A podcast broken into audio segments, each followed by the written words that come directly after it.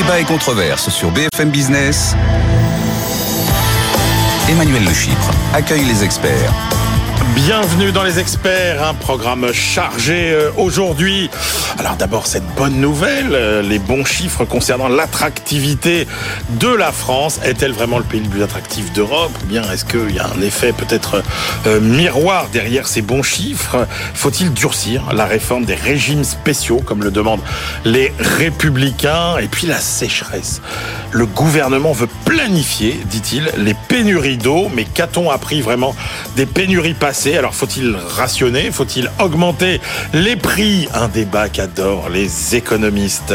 On reviendra sur la fin des négociations commerciales dans la grande distribution. Est-ce qu'on n'en fait pas un peu trop quand même autour de ces négociations? La loi immigration, euh, Gérald Darmanin, Olivier Dussopt auditionné aujourd'hui au Sénat. Est-ce qu'il faut ouvrir plus grand les vannes? Et puis on terminera enfin avec euh, les entreprises françaises en particulier et les entreprises européennes en général qui euh, s'aperçoivent ou montrent en tout cas une étude Suisse, eh bien, n'ont pas quitté tant que ça la Russie. Pourquoi? Eh bien, on essaiera de traiter tout ça avec nos invités du jour.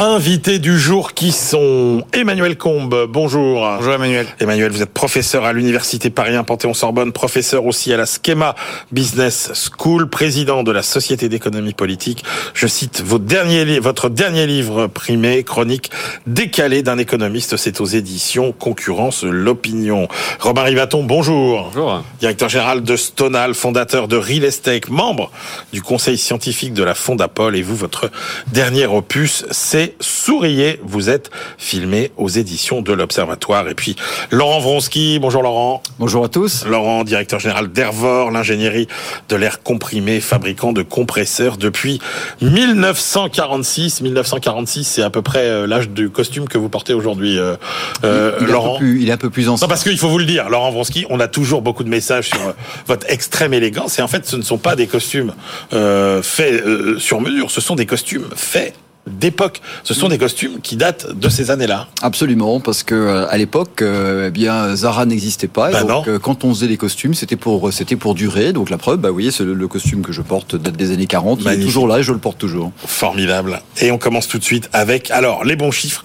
de l'attractivité française. Je vous les rappelle, hein, le nombre de projets d'investissement étrangers en France a atteint un nouveau record en 2022. 1725 décisions d'investir. C'est un niveau inconnu près de 60 000 emplois euh, préservés. Robin Rivaton, qui euh, connaissait comme personne finalement la méthodologie de, euh, de, ce, de ce classement, que faut-il penser de ces chiffres Est-ce que euh, est-ce qu'il faut s'en réjouir ou bien est-ce que tout ça est un peu un trompe-l'œil? Il faut toujours s'en réjouir. Euh, c'est une augmentation des chiffres de quasiment 7% si on enlève l'intérim euh, et autres qui est créé par des grosses filiales étrangères effectivement type Manpower. Mais si on regarde l'emploi pérenne, c'est une augmentation donc c'est plutôt positif. 60 000 c'est pas non plus, ça transforme pas la structure de l'emploi euh, français. Il hein. faut bien parler de dizaines de millions d'emplois versus 60 euh, 000, donc ça, ça change pas non plus la, la structure du tissu, mais c'est plutôt une bonne chose. Ce qu'il faut voir, c'est que malgré tout, on a c'est des petits projets. Quand on divise le nombre d'emplois par nombre de projets, on est sur une trentaine d'emplois. Donc c'est souvent des, des, petites décisions. Mm. C'est un premier un premier qui blesse. On est très spécialisé en R&D. C'est pas une mauvaise chose, mais il faut bien voir que c'est notamment grâce à tous les dispositifs de soutien à la R&D française qui sont extrêmement nombreux et qui permettent d'avoir un coût de la recherche et développement dans ce pays qui est inférieur à tout ce qui se passe euh, ailleurs dans le dans le monde. Donc c'est très lié à des subventions d'État, donc pas forcément à des forces intrinsèques du euh, euh, du pays. Et euh, il faut voir que cette R&D derrière est peu utilisée pour créer une chaîne de valeur complète. Elle est très souvent exportée sous forme de récupération des brevets aux Pays-Bas ou en Irlande euh, par des entreprises qui ben, vont profiter ici à faible, à bas prix du crédit impôt recherche, du dispositif jeune docteur, et je ne vais pas tous vous les citer, mais qui permettent d'avoir des, Je disais que vous connaissiez bien le, le, le, classement parce que quand vous étiez vous euh, à la tête de la structure chargée de l'attractivité de l'Île-de-France, euh, bah, vous ah, avez. L'Île-de-France, c'est un gros pourvoyeur de. Bah oui. ce classement. Et donc ça, ça vaut quoi ces classements bah, La méthodologie est juste et fiable. On interroge tous les projets qui, euh, qui ont été euh, qui ont été faits par des, des, entreprises étrangères sur les différents dans les différentes régions. Donc il y a une vraie sens, il y a un vrai sens. Encore une fois, le, le sujet c'est comment on réussit à basculer de ce de ces petites unités de R&D que les grands groupes ont tout intérêt à créer en France, encore une fois, avec des dispositifs fiscaux extrêmement attractifs, à des, une chaîne de valeur qui va aller vers l'industrialisation et la production. Et aujourd'hui, on n'y est pas. On a perdu la plupart des méga projets ou des méga usines industrielles quand il y a eu des arbitrages européens. Les Allemands en ont gagné, euh, en ont gagné beaucoup. Nous, on en a gagné quelques-uns, mais qui sont quand même beaucoup plus petits. Euh, et aujourd'hui, on a vraiment ce sujet-là de se dire comment on arrive à attirer du capital étranger, non pas sur des petites unités où il y a peu de capital en réalité, l'investissement est faible, c'est j'embauche des gens. Euh, et là-dessus, là dernier point, mais c'est un point important, c'est quand même que on voit l'effet de la réforme du marché du travail. Il y a quelques années, les grandes entreprises étrangères avaient une peur bleue d'investir, pas d'investir, justement d'embaucher en France, parce qu'ils avaient peur après d'être collés avec des procédures sociales extrêmement longues. Et on voit que les réformes El Khomri, Pénicaud euh, et puis le barème, le fameux barème Macron, ont quand même permis au moins de gommer un petit peu cet aspect-là. Ce qui fait que le contenu en emploi de chaque projet, même si chaque projet n'est pas énorme, est quand même à progresser, est quand même euh, plus important. Euh, alors effectivement, grosse progression de des projets de R&D, mais sinon c'est quand même un gros quart pour l'industrie, un gros quart pour les sièges sociaux, l'autre moitié pour les services, euh, Emmanuel Combe. Non, mais je rejoins, je rejoins Robin, même s'il faut en effet se réjouir euh, du fait qu'on soit qu'on soit premier. Quand on regarde d'autres indicateurs, d'ailleurs, c'est c'est pas un hasard, on communique sur le nombre de projets. Moi, alors j'ai regardé les chiffres CNUSED. Alors, on est d'accord, CNUSED, c'est 2021. On n'a pas encore les chiffres 2022. Quand on regarde les montants investis en Allemagne, en 2021, on était à 31 milliards d'investissements directs euh, étrangers, 14 milliards la France. Et donc, je rejoins ce que dit Robin. Peut-être que le sujet, c'est la taille des investissements. Alors, pourquoi la taille? Parce qu'après des, des, ce qu'on appelle des externalités positives. Hein. Bah Quand vous, ouvrez une très très grosse usine, bah, vous allez avoir des fournisseurs qui vont s'implanter euh, à côté, ce qui va faire des effets d'entraînement, premièrement. Deuxièmement, il y a une relation entre la taille et la capacité ensuite à, à délocaliser. On voit bien qu'une petite euh, unité de production, elle va être très très très sensible, surtout en R&D. R&D hein. Elle est très sensible aux incitations euh, fiscales. Hein. Le jour où vous n'avez plus ces incitations, vous fermez, vous allez ailleurs. C'est pas la même chose de déplacer une usine Tesla. Donc je rejoins Robin. Le vrai sujet, à mon sens, c'est plutôt celle de la taille des investissements étrangers et donc de leurs effets d'entraînement sur euh, tout l'écosystème local. Laurent Vronsky, vous qui euh, bah, finalement euh, dont la compétitivité est, assise quelque part sur la, compétitivité de la France, on, se plaint souvent bah, des handicaps français. Qu'est-ce qui viennent chercher finalement toutes ces entreprises étrangères qui investissent chez nous, alors américaines? Hein, en très large tête devant les entreprises allemandes Bon, déjà, je, je, rappelle que nous exportons 90% de nos produits en dehors de l'Hexagone, ce qui veut dire qu'on est en contact non seulement avec les marchés, euh, les marchés internationaux, mais également avec euh, tous les, ouais. toutes les entreprises qui sont internationales. Et on retrouve aussi beaucoup d'entreprises européennes. Nos, nos, principaux concurrents sont allemands, hein, mais on se bat beaucoup euh, à l'étranger, c'est-à-dire en Amérique du Sud et autres. Bon. Je, je, crois que euh, par rapport à la question que vous posez, déjà, il faut, il faut vraiment savoir mais d'où on vient, quoi. Je veux dire, en 2015, c'était il n'y a pas si longtemps que ça. Je veux ouais. dire, la France était quand même le mauvais élève de la classe. Ouais. Bon, donc, euh, le dire, euh, on va pas bouder notre plaisir. Je veux dire, euh, on n'est pas encore la Silicon Valley, malheureusement. Mais je veux dire que il y a, il y a, il y a même pas sept ans, on était le vilain petit canard. Donc, moi, je pense que ça, ça souligne plusieurs choses. On a toujours dit que la France avait des atouts en termes de savoir-faire, en termes d'éducation, en termes d'infrastructure et c'est peut-être simple, mais en termes de positionnement euh, géographique. Quand on regarde la France sur la carte, il n'y a pas besoin d'être un, un, grand stratège pour savoir qu'on est au centre de beaucoup de choses. Mmh. Par contre, on, a, on, on, vient de très très loin. Je veux dire, on est, déjà, on vient d'un concept de fiscalité quantique. C'est-à-dire, euh, quand on sait où on est, on ne sait pas où on va, et quand on sait où on va, on ne sait pas où on est. Ça change tout le temps. Ouais. Bon, donc déjà, on peut dire que depuis quelques années, là je fais pas de politique, mais ouais. de, depuis le, le, le, premier quinquennat Macron, il y a une certaine stabilité. Après, il y a eu des réformes qui ont été mises en œuvre et qui rendent le pays plus attractif. Je veux dire, il faut pas rêver. Je veux dire, vous avez les entreprises. Quand vous avez les entreprises américaines qui vont massivement au Mexique, c'est pas c'est pas pour le c'est pas pour l'air pur des montagnes et pour le beau temps c'est parce qu'il y a évidemment des carottes fiscales à la clé donc on n'attrape pas les mouches avec du vinaigre donc bien évidemment vous avez des des, des compétences intrinsèques mais il faut pas rêver ces entreprises vont devoir euh, être en concurrence avec d'autres entreprises françaises qui font face à une pénurie de main-d'œuvre et de savoir-faire qui est énorme et une pyramide des âges inversée avec un papy boom qui est en train de faire des ravages. Mais globalement, je veux dire, la France est un pays majeur en Europe qui est vraiment l'épicentre de tous les marchés européens. Donc on ne peut pas ignorer la France. Et je pense, je pense, mais je ne suis pas dans les petits papiers, qu'ils sont en train de tâter l'eau du bain. C'est-à-dire que comme il y a depuis maintenant euh, six ans des réformes pro-business, Et on est en train de gommer les erreurs du passé avec des, des impôts euh, particulièrement imbéciles comme la taxe, euh, les impôts de production. Hein. C'est-à-dire que quand on parle de méga-usines, bah, il faut savoir que, en clair, avec, les, avec feu la taxe professionnelle qui s'est réincarnée en deux taxes, quand euh, on mmh. l'a supprimée, plus vous avez une usine qui est importante, plus vous payez de taxes. J'en sais quelque chose parce que nous, nous avons une usine. Mais Laurent Vronsky, euh, on voit bien que l'attractivité, c'est pas seulement une affaire de euh, d'examen. C'est-à-dire, c'est il suffit pas d'avoir un niveau, c'est un concours. C'est-à-dire qu'en gros, vous êtes le pays qu'on choisit euh, ou pas. Et est-ce que du coup, la, performance relative finalement de la France par rapport à ses voisins n'est pas meilleure aussi, sachant que nos principaux concurrents sont le Royaume-Uni, dont on voit bien la dérive depuis le Brexit, et l'Allemagne, dont on voit bien toutes les inquiétudes qui n'arrêtent pas de monter vis-à-vis notamment du modèle énergétique, etc. Robin Rivaton.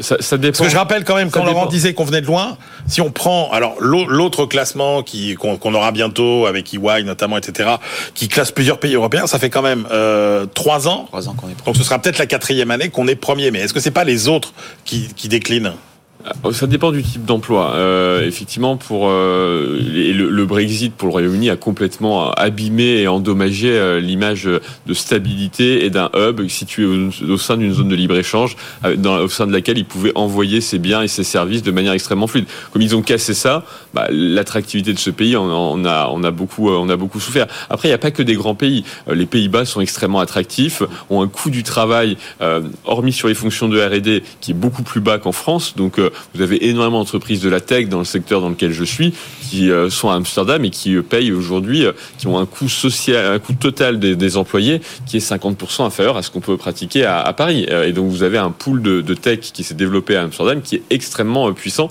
sans qu'il y ait de raison intrinsèque à ça. Ouais. On parle d'un petit pays avec une ville forte, très sympathique, mais, euh, mais pas plus que ça. Sur l'Allemagne, les, les coûts de production industrielle, même s'ils sont beaucoup montés en Allemagne ces dernières années, ils ont plutôt, ils se sont stabilisés en France. Malgré tout, on reste à des niveaux qui sont pas, on n'est pas les premiers de la classe. Donc ça dépend beaucoup du type d'emploi et du type de localisation qu'on qu a encore. Et encore une fois, sur la R&D, on a une telle soutien public et une telle subvention que là, on devient extrêmement compétitif par rapport aux, aux autres pays.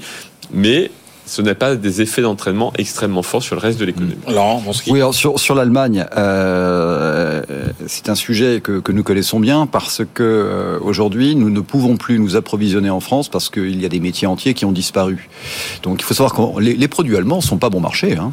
C'est juste qu'aujourd'hui, sur beaucoup de composants et beaucoup de produits, ce sont les seuls à les faire en Europe. Et je veux dire que nous, les industriels, ça fait 30 ans qu'on alerte les pouvoirs publics sur les questions de souveraineté, sur les problèmes de pénurie, et les Français l'ont découvert au sens large avec le Covid, sachant qu'on était incapable de fabriquer du gel, des masques et des respirateurs. Mais ce que, nous avons vécu au moment de la crise du Covid, nous le vivons aujourd'hui dans beaucoup de produits industriels. Les Allemands ont réussi à préserver le savoir-faire, à avoir un système d'éducation vertueux où quand on avait des apprentis, on n'était pas grosso modo un échec social, à, préserver, si vous voulez, des, des investissements. Et donc aujourd'hui, ils sont quasiment incontournables sur beaucoup de produits. C'est pas parce qu'ils sont moins chers. Hein. Emmanuel Combe Non, juste un, point sur le. Il y a peut-être un biais aussi dans la dans la, méthodologie. Hein, c'est qu'en termes de euh, euh, en termes de, délai d'implantation, comme on est très long en France, il y avait eu le rapport le Guillaume, je crois, c'est 17 mois pour l'industrie, forcément, euh, ça dissuade d'investir sur euh, des, euh, des usines. Ouais. Et par définition, puisque je ne peux pas investir dans des usines compte tenu du délai, bah, je vais investir plutôt dans des choses qui sont relativement, relativement light en termes de, en termes de, en termes d'investissement, d'investissement dur. Donc attention, il peut y avoir aussi cet effet-là qui explique qu'on est à la fin des unités de petite, de petite, de petite taille peut-être euh, un des éléments qui entre dans les décisions euh, des entreprises étrangères de s'implanter en France, euh, notre système social et notre système de retraite notamment, avec les républicains qui mettent de l'huile sur le feu, si on se place du point de vue des syndicats et de la pression sociale, bien évidemment, avec cette idée qu'il faut aller plus vite, plus loin, plus fort dans la réforme des fameux euh, régimes spéciaux. Euh, Robin Rivaton, est-ce que euh, il est sage de vouloir accélérer sur la réforme des régimes spéciaux? On voit bien que cette réforme des retraites au, global, elle est quand même euh, assez décevante. C'est-à-dire que, ben, décevante du, point de vue de l'économie politique. On a consommé énormément de crédits politiques pour des résultats qui, du point de vue des comptes publics, euh, vont être extrêmement limités. Et même de la vie de chacun, finalement. Et de la vie, et de, la vie de chacun vont être extrêmement limités. Et puis sur un temps qui est extrêmement long. N'oublions pas que cette réforme est portée, en tout cas a été commencée à être évoquée depuis décembre, de, non pas de l'année dernière, mais avant l'élection présidentielle. Donc on voit bien que c'est une consommation de temps euh, politique qui est extrêmement, extrêmement forte. Euh, est-ce que aujourd'hui revenir avec des dispositions qui vont venir euh, mettre de l'huile sur le feu, comme vous le dites, va améliorer le consensus autour de, la réforme Je ne le, je ne le pense pas. Je pense qu'il aurait mieux valu porter ses positions au début du, du débat et d'avoir une quelque chose de plus ferme et d'être en capacité de le tenir dans, dans la durée.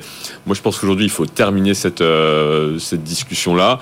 la réforme n'est pas satisfaisante. On va, elle ouvrira forcément des nouveaux champs de discussion très rapidement, puisque de toute façon, ça ne sera pas équilibré. Mais au moins, ça nous permettrait de passer à autre chose. Et on a des débats qui sont absolument aujourd'hui essentiels, notamment sur l'école. Euh, moi, il y a une promesse de la campagne présidentielle qui était l'autonomie du chef d'établissement, qui a été faite à Marseille en février 2022, qui est la seule mesure qui peut, à mon avis, euh, avoir des effets positifs et de long terme sur le pays. Et donc, si Fermons la page retraite. Malheureusement, elle a été, à mon avis, gâchée, mais ouvrons une page beaucoup plus importante qui est celle de l'école aujourd'hui. Emmanuel Combe, la question qui se pose, c'est quand même euh, et que posent beaucoup de, gens qui ont été euh, engagés euh, avec ces régimes spéciaux et qui disent bah oui, mais moi ça faisait partie du contrat initial.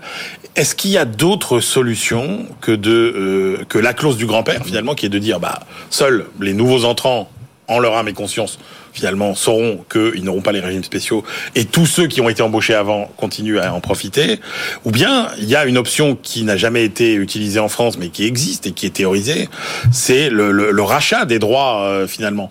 Est-ce qu'il y a une bonne solution dans, dans, dans Non, il n'y a pas de bonne solution, mais par contre, pour rebondir sur ce que disait Robin, euh, j'entends l'idée qu'il faut refermer la parenthèse parce qu'on a, on a, on a utilisé trop de crédits politiques pour, euh, pour, pour ce sujet. pour une réforme secondaire. Alors que le vrai sujet, on est tous d'accord, c'est l'éducation. Euh, pour autant, sur cette réforme des retraites, il y a quand même l'idée qu'une réforme n'est acceptable en France que si elle est un peu égalitariste. Je ne dis pas égal, hein, égalitariste. Il y a quand même, dans l'inconscient de tout Français, réforme des retraites égale, comme par hasard, il y en a toujours qui échappent et on pense euh, en premier lieu au régime spéciaux. Donc, dès lors que vous touchez pas à ça, c'est un peu logique qu'à un moment donné, ça revient dans le, discours, ça revient trop tard, mais c'est assez normal que ça revienne dans, le débat parce que de toute façon, c'est le truc auquel on pense euh, spontanément. Alors, pour répondre à votre question, moi, je suis pas un spécialiste hein, de la réforme des retraites, mais je vois pas tellement d'autres acceptable politiquement que la règle du grand-père, qui est finalement une, une, réforme au fil de l'eau. Parce que la question du rachat, ça va quand même poser des problèmes d'inégalité de traitement entre les différents fonctionnaires.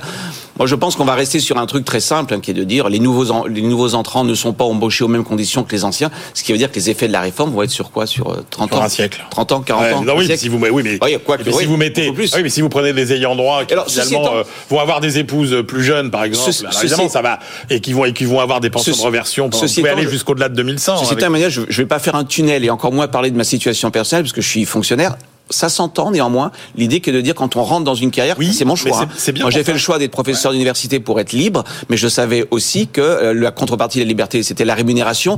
Si on me dit aujourd'hui on change les règles du jeu, bah il y a un problème aussi de crédibilité à long terme. Sauf que l'équation démocratique, elle s'impose à tout le monde. Après, je suis d'accord. Il y a un problème d'équité, effectivement d'équité et on peut préserver. Non, un problème de crédibilité qui est de dire je rentre dans un métier en, mettant en, en balancement à la fois les avantages monétaires et non monétaire.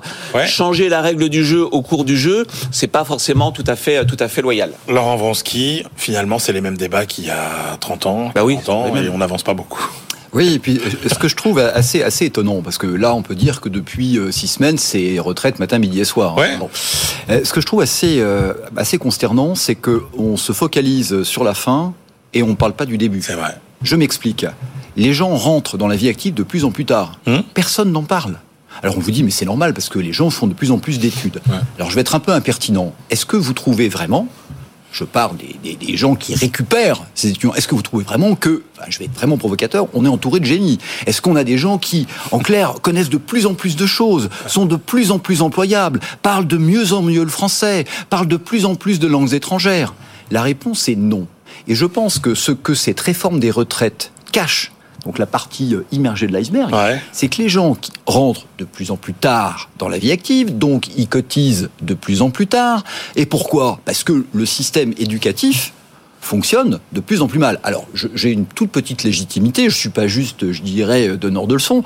Je suis associé de très près au projet Espérance banlieue. Nous ouvrons des écoles là où la République a cessé d'exister. Et cette année, on va ouvrir la 18e école. Donc, on, a, on est au cœur du réacteur. On voit ce qui se passe. Bon.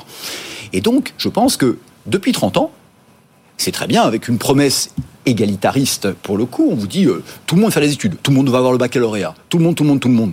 Mais je veux dire, globalement, ça marche pas aussi bien que ça en a l'air. Et donc, plutôt que de se focaliser sur à quel âge je vais partir, je pense qu'on devrait plutôt se focaliser sur à quel âge je vais commencer à cotiser. Et ça, personne n'en parle.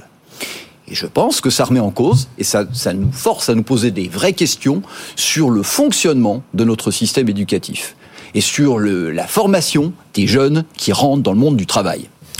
Mais même, est-ce que vous trouvez pas euh, invraisemblable finalement. Alors quand on vous dit euh, que euh, les deux tiers des métiers que les collégiens d'aujourd'hui exerceront n'existent pas encore, que l'intelligence artificielle va détruire entre 20 et 30% des emplois, que autant de gens finalement qui sont à peine rentrés sur le marché du travail se voient à la fin de leur carrière faire exactement le même métier que celui qu'ils exercent en début de carrière. Mais je dirais qu'alors D'abord, ce qu'il faut, faut savoir, c'est que ça, dépend des métiers. je vais prendre un exemple très simple. Aujourd'hui, c'est plus compliqué de trouver un plombier que de trouver un sociologue. Hein. Ça, des sociologues, il y, en a des wagons. Il y a aussi des, formations, vous le savez très bien, qui sont en clair des, impasses complètes. Après, ce, le rôle de l'école, c'est un autre débat, mais c'est de vous apprendre à apprendre. Donc, par rapport à la question que vous posez, évidemment que dans 10 ans, les métiers, euh, peut-être 30% des métiers n'existent pas aujourd'hui, et dans, dans 20 ans, ça sera 40. Donc, ce qu'il faut, c'est donner suffisamment d'agilité aux élèves pour qu'ils puissent s'adapter. Est-ce que vous trouvez qu'aujourd'hui, les gens sont très agiles? On retourne au, débat de, départ sur euh, quel est le but de l'éducation. C'est un des savoirs, deux des compétences. Et en France, c'est vrai que l'idée de compétence, c'est pas lié à l'idée d'éducation, euh, en tout cas au lycée. Et c'est là qu'on voit que pour le bah, coup, le la rapport différence avec les États-Unis, hein, typiquement, on comment les élèves, bien sûr. La vision du travail, elle n'a pas changé tant que ça. Oui. Non. Plus l'idée que je rentre dans une entreprise et a priori, je fais euh, l'essentiel de ma carrière. Messieurs, nous marquons une pause et on se retrouve dans quelques instants pour attaquer sur un autre sujet euh, brûlant, si on peut dire, la sécheresse. Débat et controverse sur BFM Business. Emmanuel Le Chypre accueille les experts. On se retrouve pour la deuxième partie des experts avec euh, nos trois ténors du jour. Emmanuel Combe, professeur à Paris 1 et à Schema Business School. Robin Rivaton, le DG de Stonal et fondateur de Real Estate. Et Laurent Vronsky, le DG d'Ervor, l'ingénierie de l'air comprimé. Allez, messieurs. Et secrétaire général de Croissance Plus. Et secrétaire général de Croissance Plus. Nous avons donc à la même assemblée le président euh, de la euh, Société d'économie politique. Politique, oui. Et donc euh, Laurent, qui est euh, membre éminent de... Plus ancienne société savante, née en 1848 par des disciples de Jean-Baptiste Say. Absolument. La classe. Ah ouais, ça envoie. Euh, nous, c'est pas pareil. ah non, mais les deux... En 97. Voilà, les deux sont bien, les deux sont bien. Il y a pas de... Je n'ai pas publié de livre, je, je publie des, des, oh, il y a pas de, factures. Il n'y a pas de hiérarchie. Bah, non, oui. que non. Bah oui, il y a, il y a de la diversité. Voilà. Il y a ceux qui tirent la, la, la, la, voiture et puis il y a ceux qui, il y a ceux qui sont qui sont assis euh, confortablement à l'arrière et qui, et qui commentent. Voilà. C'est ça. Merci. Bon, allez. Faut aller à gauche, faut aller à droite. voilà. Merci, merci. Allez, la sécheresse, tiens, la sécheresse à l'épreuve de la théorie économique et puis la sécheresse à l'épreuve aussi des, des, des, des expériences passées. Alors déjà, le gouvernement prépare les esprits en disant qu'il veut planifier les, les pénuries d'eau. Qu'est-ce que ça nous apprend? Euh, d'abord des pénuries passées et puis la question c'est quand même question d'économiste euh, euh, Emmanuel Combe mais je vais d'abord passer la parole à Laurent. Mais en gros un est-ce que ça veut dire que l'eau n'est pas assez chère et qu'il faut l'augmenter? Regardez ce qui se passe en Australie par exemple où l'eau atteint des prix stratosphériques. Est-ce qu'il faut rationner? Laurent Vronsky comment on fait par rapport à ce problème de sécheresse? Déjà, je pense que plutôt que de choisir la voie punitive, plus cher, taxé, restrictions. Il faut déjà, euh, je dirais, se poser la question est-ce que vraiment toute l'eau qui est produite en France, est-ce qu'il y a de la déperdition? Alors la déperdition, évidemment, c'est Madame Michu qui va laisser le robinet ouvert, mais finalement pas tant que ça. Alors je ne sais pas si les gens le savent, mais donc moi je connais bien le, le réseau d'égout de Paris. Et il faut savoir que euh, la, dernière fois qu'on s'est intéressé à la question, parce qu'on on, on, peut utiliser de l'air comprimé pour tester les canalisations, c'est qu'il y avait plus de 30% des, des, eaux produites qui partaient, si vous voulez, qui étaient euh, dilapidées. Et quand j'apprends ça et que maintenant on nous explique qu'il va falloir se rationner, ben je vous avouerai que je suis assez en colère parce que euh, quand je vois par exemple ce qui se passe au niveau de, de la ville de Paris, hein, moi je suis parisien depuis de nombreuses années, donc il y a beaucoup d'investissements qui ont été consentis, qui sont des investissements visibles, c'est-à-dire des investissements politiques. Par définition, le réseau d'égout, faire sa réflexion pour s'assurer que tout ce qui est alimentation en eau, qu'il n'y a pas 30% de l'eau produite qui part, si vous voulez, pour irriguer la terre. Alors évidemment, ça, c'est pas visible. Sauf que maintenant, on arrive finalement à l'heure des comptes, où on vous dit, bah écoutez, la France va rentrer dans une période semi-aride comme l'Espagne, donc euh, personne ne l'avait vu venir. Donc maintenant, la réponse, c'est plus cher, moins d'eau. Mais je pense que là, il y a une vraie question à se poser sur les politiques d'investissement des villes, avec des décisions, excusez-moi, mais que je trouve très court-termistes et très politiciennes, qui ont finalement investi sur le futile au, mépris de l'essentiel. Mais malheureusement, c'est essentiel. Le, le, ce qui, ce qui euh, Rivaton, ce qui, ce qui affole, c'est qu'en fait, ce qui se passe aujourd'hui, ce sous-investissement sur les réseaux d'eau, parce qu'effectivement, on est à 25 de, de déperdition uniquement par le mauvais état euh, des réseaux. Et après, on peut évoquer toutes les problématiques de non de non utilisation des eaux usées en France, etc. Donc, euh, mais Robin, quand on voit finalement, quand on met bout à bout euh, l'état de nos infrastructures. On voit qu'on est obligé de mettre quasiment 100 milliards sur le ferroviaire. quand on voit l'électricité, etc. Comment on fait quand on n'a pas investi grosso modo depuis 30 ou 40 ans dans tous ces domaines, je parle des routes, des ponts aussi, etc. Quand on voit le, la dégringolade de la place de la France dans les classements internationaux sur, la, compétitivité des infrastructures, par exemple. Euh, voilà. Est-ce est-ce que c'est foutu ou, ou comment on fait pour rattraper, grosso modo, 30 ans de sous-investissement? C'est une maladie assez classique, c'est-à-dire que tous les pays développés euh, ont des phases où ils construisent beaucoup, c'est très stimulant et très favorable à l'activité économique. Et là maintenant, c'est beaucoup plus dur. Construire, c'est très facile, entretenir, c'est très très difficile. Et ça, c'est une règle qui va là partout. Et le meilleur exemple, vous parlez de la France, le meilleur exemple, c'est le Royaume-Uni. Le Royaume-Uni qui a été relativement épargné pour les bombardements de la Seconde Guerre mondiale, et donc qui n'a même pas eu à rebâtir son infrastructure à partir de 1945. Ils ont une infrastructure qui est horrible. On perd nous 30% d'eau. Les États-Unis, c'est les égouts, c'est-à-dire les canalisations d'eau non potable qui s'évacuent dans la mer parce qu'ils n'ont même pas rénové le, le les attendez, juste un mot. Vous parlez du Royaume-Uni ou des États-Unis Du Royaume-Uni. Ah, du Royaume-Uni. il y a eu quelques bombardements sur Londres, ça c'est certain, mais l'ensemble du, pays a été plutôt. Donc ils ont une infrastructure qui est terrible à tous les niveaux. Les maisons ne sont pas isolées. Enfin, je ne vais pas vous faire un, détail, mais ce qui est vrai, c'est que tous les pays développés sont confrontés à cette maladie. Même un pays comme la Chine aujourd'hui commence à le vivre, c'est-à-dire qu'ils ont beaucoup construit des infrastructures. Maintenir ces infrastructures devient extrêmement compliqué. Vous avez construit des tonnes de panneaux solaires, bah, il y a de la poussière qui se dépose sur les panneaux solaires, et donc chaque mois il faut aller nettoyer un panneau solaire. S'il est mal placé, c'est très compliqué à, entretenir. Donc c'est valable dans tous les pays. Aujourd'hui, donc la solution, elle est assez simple. On va pas refaire une, on va éviter d'avoir une destruction de, de, de capital euh, fixe par euh, par des guerres, heureusement. Donc la, solution, c'est de se remettre un plan d'investissement forcé, extrêmement important. C'est possible de le faire sur l'eau il y a une peur qui est un peu saisit tout le monde, c'est-à-dire que l'eau, ça paraît la ressource essentielle à la vie humaine ou à la vie même tout court, donc ça fait très très peur de dire qu'on n'a pas d'eau. Euh, on a quand même résolu le problème de l'eau dans tous les pays, c'est-à-dire qu'on sait dessaliner, l'eau en très très grande quantité. Il y a des pays qui vivent au milieu du désert qui arrivent à produire suffisamment d'eau potable pour vivre, que ce soit dans la péninsule arabique ou euh, en Australie aujourd'hui de plus en plus. Donc on a sur l'eau, il n'y a pas de sujet vital. C'est-à-dire qu'on sait produire cette eau. La question, c'est le coût de tout ça. C'est-à-dire que ce, aujourd'hui, pour remettre à niveau ces infrastructures de transport, euh, avec les, les billets SNCF, avec l'infrastructure d'électricité, avec la facture d'électricité à la fin, avec l'eau à la fin, l'eau c'est juste le Là, les factures, à chaque fois, c'est des factures en dizaines de milliards d'euros. Euh, à chaque fois. Donc euh, et donc c'est le coût de tous ces produits qui étaient des produits qu'on a considérés comme euh, à des coûts extrêmement faibles, qui vont revenir à un prix de marché quelque part. Ouais on revient, Robin l'a dit, on revient à un prix de marché au bout d'un moment. Alors ça, c'est des solutions de long terme, hein, euh, aller vers la désalinisation de l'eau, etc. À court terme, si vous avez une sécheresse, il va bien falloir Enfin, il me semble, on peut pas y couper. Hein. La question, c'est comment on rationne. Est-ce qu'on rationne? Il, y a, deux solutions d'économie. On va pas tourner autour du pot. Soit on rationne par les prix. Hein. En clair, on augmente euh, le prix à la consommation, avec quand même une sensibilité en France euh, très très forte. Je vous rappelle, pour les gilets, les gilets jaunes, c'est quand même au départ une hausse de la taxe carbone, hein. ce qui revient un peu au même. Hein l'idée de dire on a une rareté, on va, on va la gérer.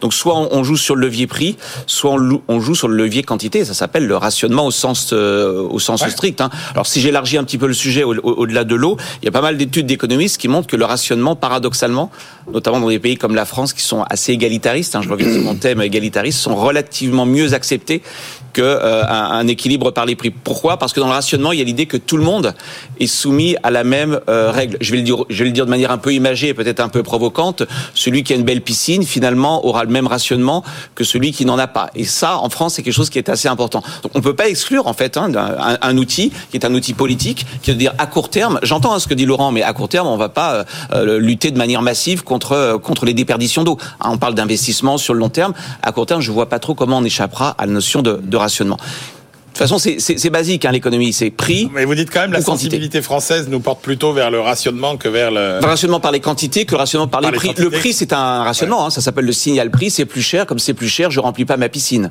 Ouais. Laurent Vansky. Alors moi je partage pas, euh, je partage pas votre opinion. Je dis pas que je le souhaite. Je dis qu'on n'a pas le choix. J'ai bien compris. Alors évidemment, on peut pas appuyer sur un bouton et tout d'un coup euh, restaurer un, un réseau d'eau qui s'est écrépi eh pendant 30 ans. Ça, je crois qu'on l'a tous compris. Par contre, c'est peut-être la fin de certains projets qui sont peut-être pas forcément primordiaux. Je vais prendre un exemple.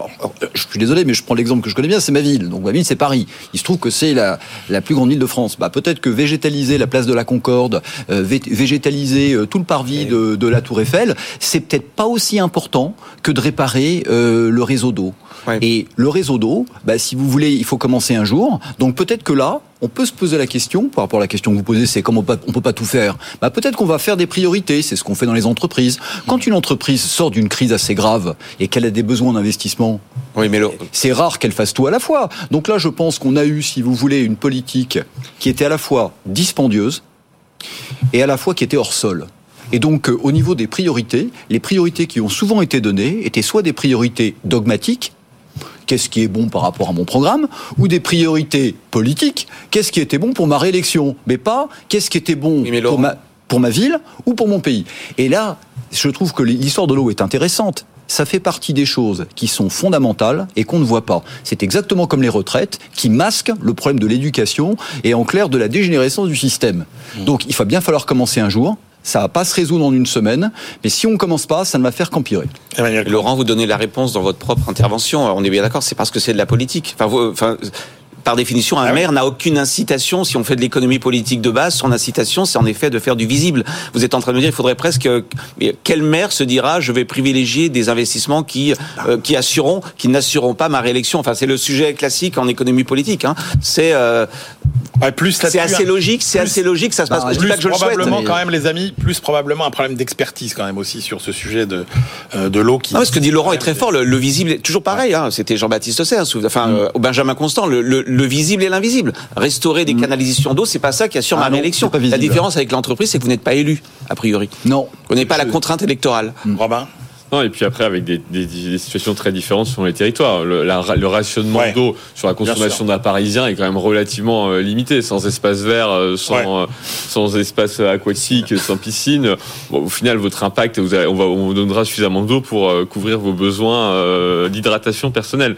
Le, le, sujet, évidemment, est totalement déplacé dans les territoires ruraux, dans les territoires agricoles, qui, dans les territoires, dans les zones touristiques, où là, il y a un déséquilibre entre les ressources de, de potable et euh, des nappes phréatiques et la capacité à irriguer les territoires qui est complètement décalée. Donc le, le sujet, il est extrêmement local et la mesure nationale qui va arriver parce qu'elle sera nationale, évidemment, est stupide parce que euh, est sur des situations qui sont extrêmement différentes et disparates. Et on va sans doute commencer par des appels à la bonne volonté, comme toujours, ce qui est très bien. Il faut jamais se moquer de la bonne volonté, mais en économie, on sait que ça donne pas grand chose.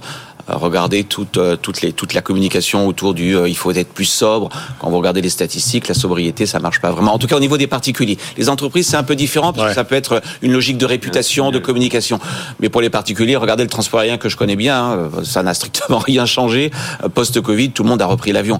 Donc je pense qu'on va commencer par un appel à la sobriété. Soyons tous responsables, ça va pas marcher. Et à la fin des fins, il y aura des mesures locales de rationnement par les quantités. Je dis pas que je le souhaite, je dis que je vois pas tellement d'autres issues.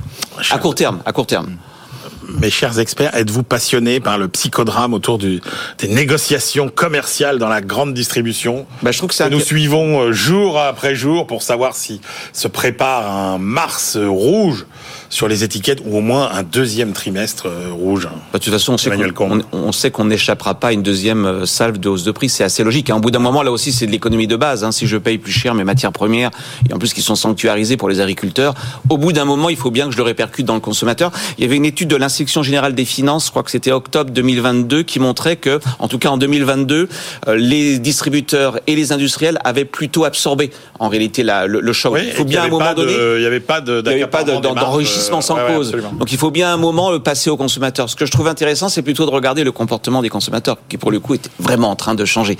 Enfin depuis depuis plusieurs mois, toutes les statistiques le montrent. Alors en deux mots, d'abord au sein même du magasin, Hein, avec mm. la, le triomphe des, des, des, marques de des marques de, de premier prix, hein, des MDD, hein, on le voit chez Carrefour, hein, avec des ambitions très fortes. Hein, je crois que Carrefour annonce 40 40 de marques propres, et puis aussi des, des changements de comportement entre enseignes.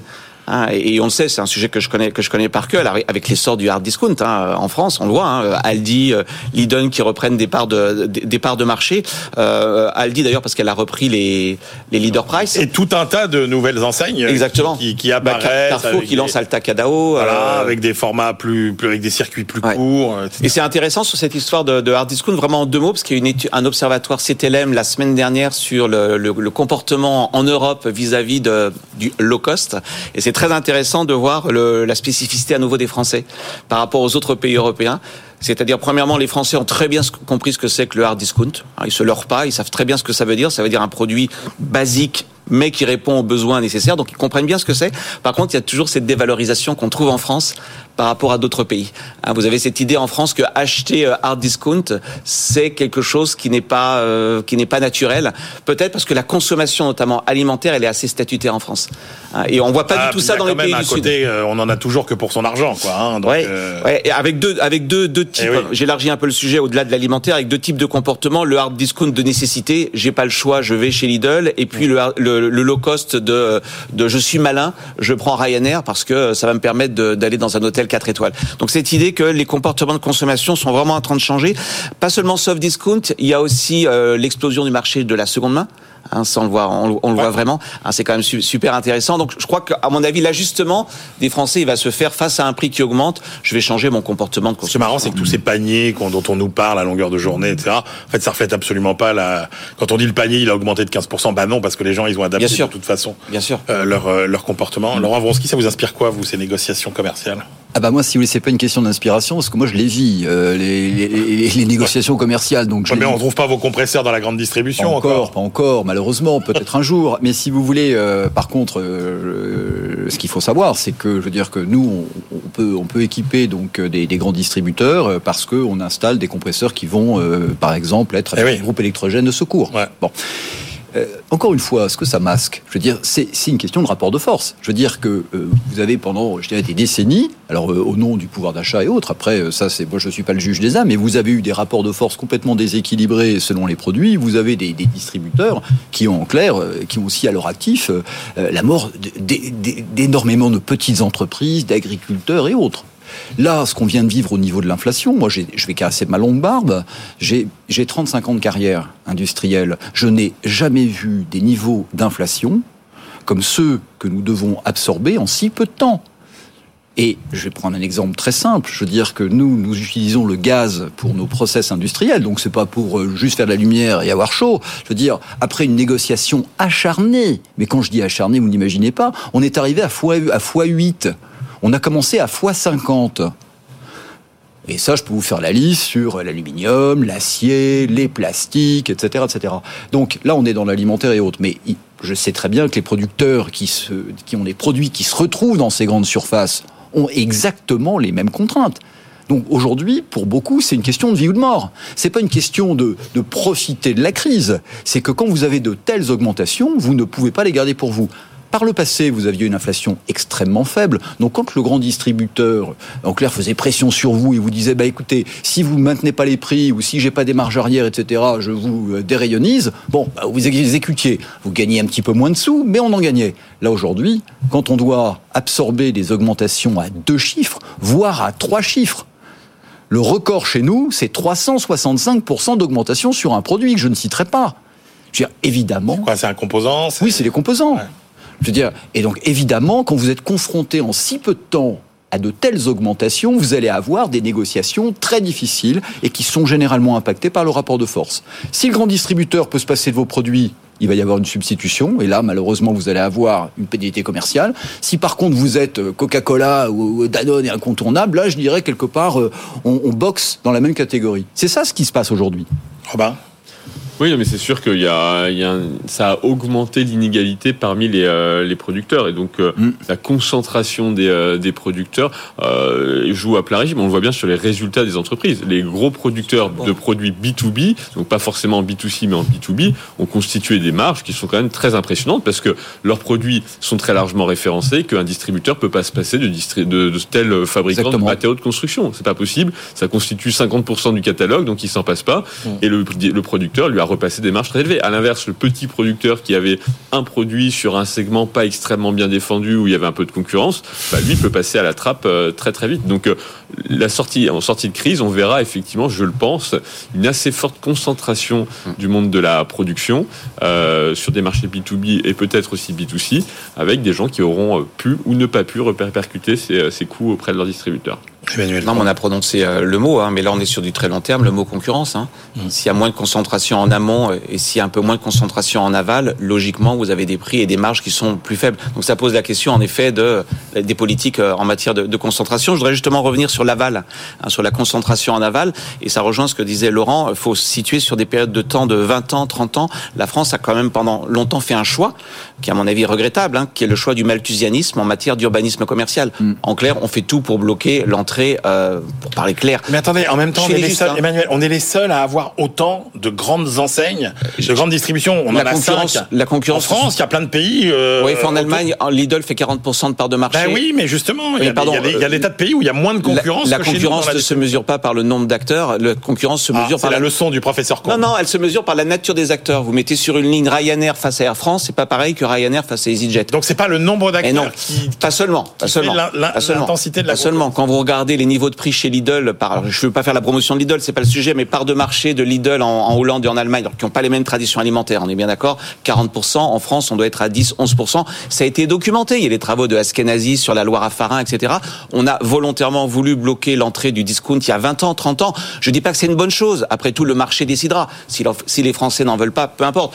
Ce qui est gênant, c'est de se dire qu'à nouveau, cette variable concurrence, elle a quand même été à un moment donné explicitement bridée par les lois sur l'urbanisme commercial. Je vous rappelais qu'il fallait une autorisation commerciale pour ouvrir une surface de plus de 1000 mètres carrés avec des recours. J'ai siégé hein, pendant trois ans à la Commission nationale de l'aménagement commercial. Il fallait entre 3 et 4 ans entre le moment où vous ouvriez un magasin et le moment où vous le lanciez. Ce qui fait que le seul moyen de s'implanter en France, c'était quoi? C'était du rachat. Tiens, comme par hasard, Aldi est rentré en France en rachetant les leaders price. Donc il y a aussi un sujet, comme l'a dit Robin, concurrence en amont, sans doute, très forte concentration, mais aussi en aval. À la fin des fins, la concurrence, c'est quand même un bon moyen d'éviter, euh, en tout cas, les hausses de prix. Messieurs, euh, cette étude euh, intéressante, passionnante même, euh, des euh, économistes suisses de l'université de Saint-Gall et de l'IMD Lausanne sur finalement un an après le début de la guerre en Ukraine, les entreprises occidentales qui sont toujours présentes en Ukraine. Et alors, les résultats sont quand même extrêmement éloquents. Seuls 8,5% des entreprises de l'Union européenne et du G7 ont cédé au moins une filiale à la fin de l'année 2022 euh, sur les entreprises qui étaient présentes en Russie. Autrement dit, 120 entreprises sur presque 1300. Conclusion, les grandes entreprises ne sont finalement quasiment pas parties euh, de euh, Russie. Qu'est-ce que ça vous inspire, ces, ces résultats, en allant au-delà finalement de l'aspect un petit peu politique, Laurent Vonsky alors, ce qu'il faut savoir, euh, mais ça c'est du bon sens, évidemment, quand vous avez un cabinet d'avocats à Moscou, euh, c'est plus facile de rapatrier le cabinet d'avocats à Paris euh, que quand vous avez une usine des montages automobiles. Mmh. Et donc moi, ce que ça m'inspire, c'est que vous avez aujourd'hui euh, une météo géopolitique qui est extrêmement changeante, hein, comme, la, comme, comme la météo que nous connaissons. Et je veux dire, vous installez pas des usines comme ça, vous ne créez pas, si vous voulez, des réseaux d'approvisionnement comme ça.